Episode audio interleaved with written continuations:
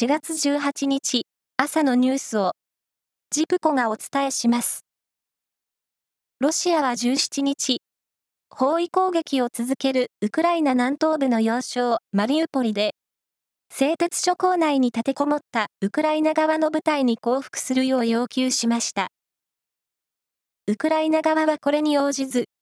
ロシア国防省は、これ以上の抵抗を続ければ、全滅させると最後通告を行いました。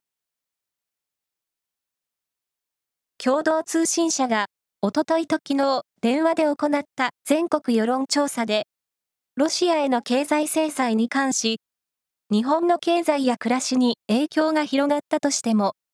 制裁を続けるべきだという回答は73.7%を占めました。将棋の駒の生産量日本一を誇る山形県天童市で昨日、人を駒に見立てる人間将棋が開かれ、藤井聡太五冠と佐々木大地六段が熱戦を繰り広げました。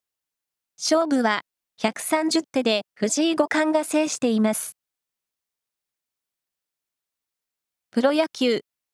前回の登板で完全試合を達成したプロ野球、ロッテの佐々木朗希投手が昨日、